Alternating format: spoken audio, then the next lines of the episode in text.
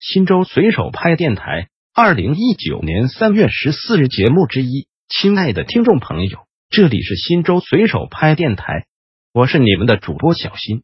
下面就由我给大家播报新州随手拍节目。您也可以关注新州随手拍微信公众号 p p 零三四零零零，或者进入新州随手拍官网 w w w 点零三四零零零点 g o v 点 c n 反映问题，互动交流。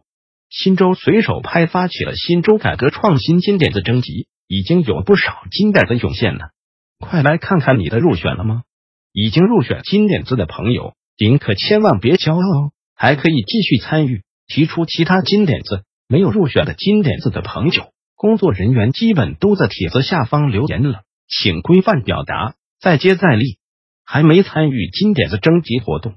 那您也太 out 了。什么 out 的活动居然还没参加，请快快参与进来吧！参与方式在本文下方哦。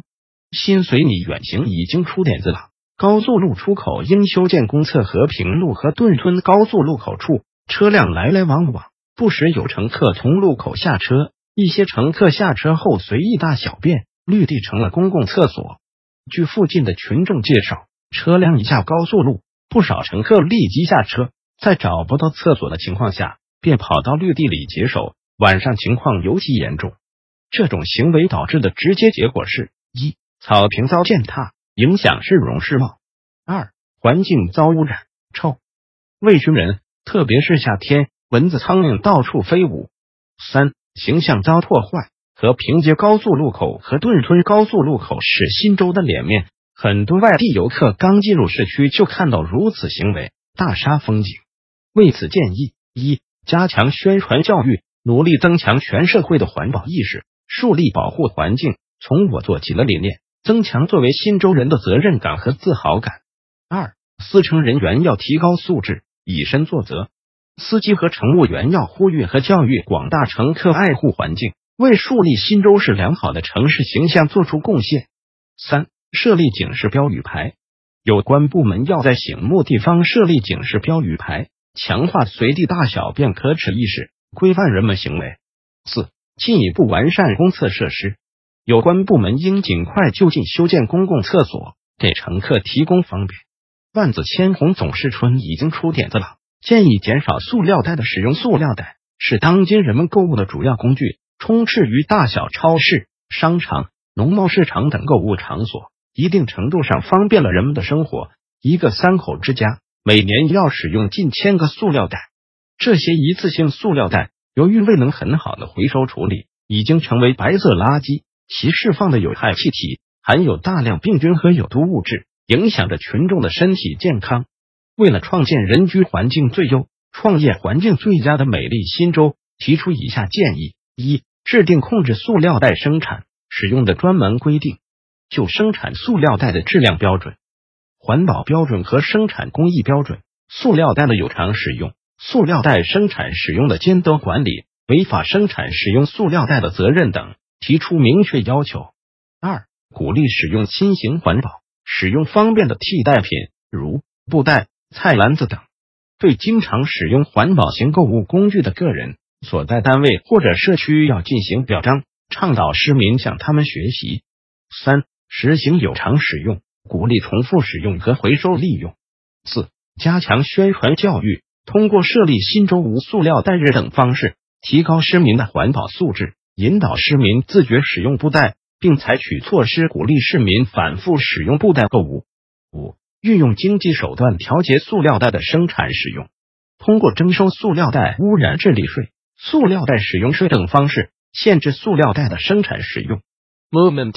已经出点子了，精准脱贫工作建议。从近两年精准脱贫工作的总体来看，虽然各个金融部门自上而下做了很多努力，但仍不能完全满足农民对资金的需求，还不能全方位解决农民在创业过程中的资金困难。以致扶贫还不够精准，建议一要加快涉农金融产品创新，紧紧围绕三农需要设计开发符合农村现阶段市场需求的新型金融产品；二要搭建投融资平台，可以成立现代农业发展投资有限公司等政策性投融资平台，引导社会资本和金融资本流向农业，解决农民融资渠道单一的问题。三要完善风险担保体制，加快农村土地房屋的确权工作，让农民的土地房屋可以进入担保体系，建立健全农户信用管理系统，充分发挥农户信用管理系统在信用评价、简化贷款手续、加大信贷支持力度、处罚失信行为等方面的作用。四要推进金融服务创新，着力改善农村金融网点的服务设施及环境，增加网点。让网点从乡镇进入行政村，真正让农民享受到不出村、无风险、高效率的现代金融服务。带土已经出点子了，建设加强我市高层建筑消防安全管理。如今高楼林立已成为现代城市的普遍特征，高层建筑防火越来越成为消防工作的难点和薄弱环节。近几年，与高层建筑相关的火灾事故时有发生，并导致惨痛的后果。高层建筑由于自身的特点，决定了火灾发生后与普通建筑不同，易受到风向和风速的影响，出现火势蔓延迅速、人员疏散困难、扑救难度大等特点。我市高层建筑体量跨度大，功能复杂，部分建筑采用易燃可燃外保温材料，建筑消防设施损坏停用，安全疏散设施失效，电气燃气管理不规范，占用消防车道等问题。特别是较早建设的部分高层建筑，规划布局不合理，防火标准低，消防设施陈旧老化，消防安全问题存在较大安全隐患。建议一、加强消防法律法规的宣传，通过广泛宣传教育等方法，培养广大市民的消防安全意识，增强消防观念，养成良好的用火灭火习惯，增强自防自救能力。从而减少火灾发生时的人员伤亡及财产损失。二、加强高层建筑消防设施的维护保养。高层建筑发生火灾，主要依靠自身的消防设施进行扑救。各级管理部门要督促物业管理单位对消防设施进行定期维护保养，确保消防设施处于完好有效状态。一旦有火灾发生，能及时高效发挥灭火作用。三。加大对高层建筑消防联合监督整治力度，将高层建筑作为消防监督重点，组织应急管理、住建、城管、工商、公安、消防等部门不定期开展联合执法检查，对发现的火灾隐患和消防违法行为，用足用全法律手段，坚决予以查处，依法督促整改存在的隐患问题和违法违章行为。四、强化对高层建筑物业服务企业的管理。规范物业公司的消防安全管理职责，加强对高层住宅建筑物业管理人员进行专门的消防培训，督促其牢固树立消防安全防范意识和责任意识，提高其消防管理水平。定期组织物管人员进行演练，使其掌握必备的消防安全技能，打牢消防安全基础。向日葵已经出点子了，解决城市交通安全隐患的建议：新建北路。新建北路五台山大酒店路口至开发区路中间绿化带树太高，遮挡视线，经常发生事故。这一路段的绿化带有一点四米高，内外路口的行人、自行车、电动自行车和车辆在路口出入时候，因为遮挡视线，容易发生剐蹭。再有就是全市就剩这一段是这样子的绿化带了。为了安全和美观，建议把这一段的绿化带减低矮一些，或者换成草坪。韩林已经出点子了，让国家非物质文化遗产走进校园，走进百姓。国家非物质文化遗产名录丰富多彩，都是传统文化精髓，比如古筝、琵琶、书法、国画、经典古诗词等大家熟悉的，还有一些山西和我们忻州市特有的五台山佛乐、秧歌戏、北路梆子、二人台、挠羊赛、剪纸、面塑、庙会、杨家将等。我觉得发扬非物质文化遗产很有必要，应该让更多的国家非物质文化遗产为大家熟知。学校二课堂可以开展，单位工会可以组织，不拘形式。Z 已经出点子了，建议调整双休日，实行每月弹性休假制度。全国人大代表、民建成都市委主委杨协向十二届全国人大五次会议提交了一份关于调整双休日、实行每月弹性休假制度的建议。这份建议指出，法定节假日制度是国家政治、经济、文化制度的重要反映，涉及经济和社会生活的多个方面，关系到全体劳动者的切身利益。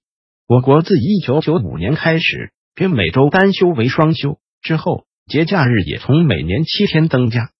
到每年十一天，并推出带新年休假规定等。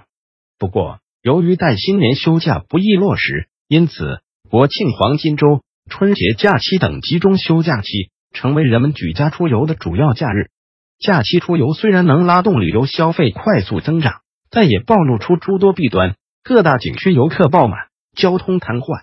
为此建议应多渠道、多层面的广泛征集社会各界对休假制度的意见和观点，在具备条件的行业地区试点不同休假方案，可对目前的双休日进行调整，实行每月弹性休假制度，即按照每月八天的休息日总量不变，自行将双休日调为一天，在每月凑齐四天小长假。这四天小长假可在每月的任意时间进行自主调休。